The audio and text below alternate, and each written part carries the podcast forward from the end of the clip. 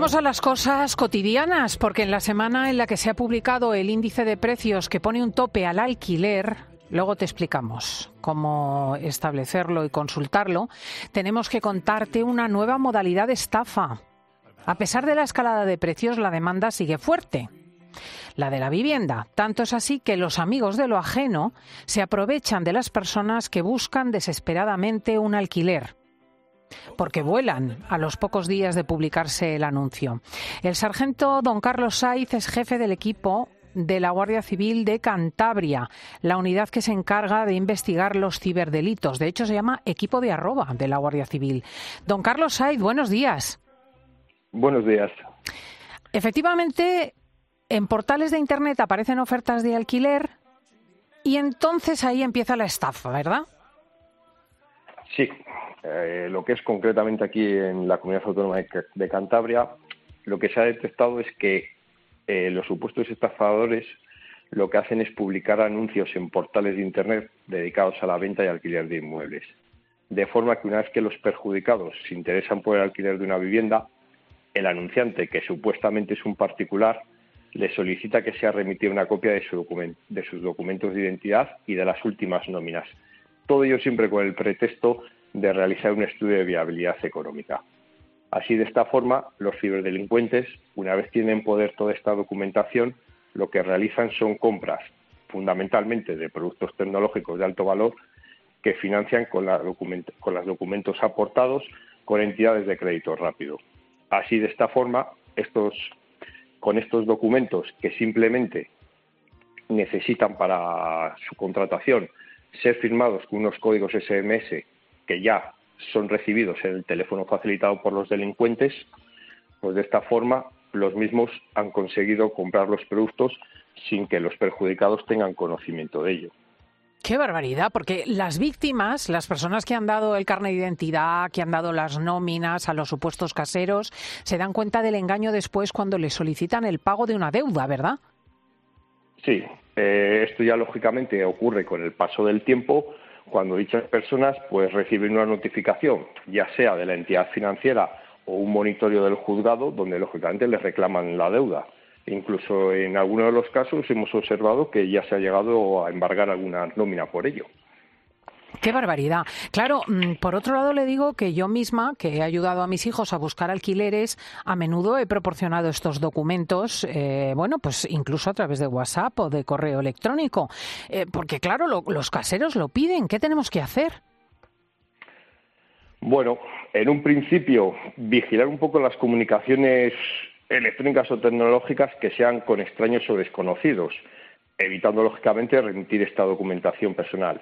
Esto no quiere decir que todas las solicitudes de datos sean potencialmente delictivas, pero sí se debe tener un poco de especial cuidado en hacerlo pues por canales físicos o debidamente validados y no simplemente por WhatsApp o a teléfonos de los que simplemente se ha recibido una llamada.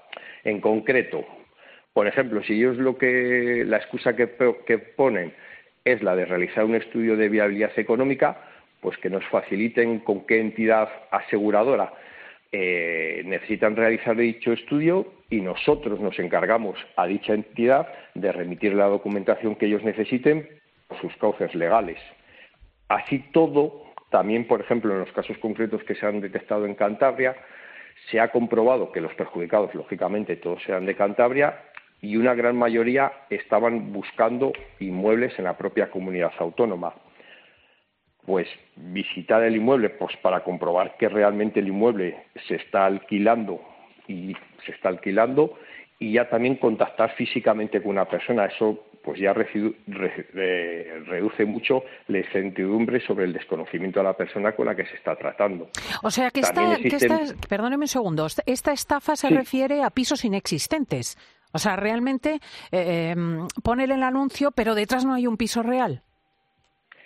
El piso físicamente existe, pero lógicamente quien le está anunciando no es el titular del, mismo.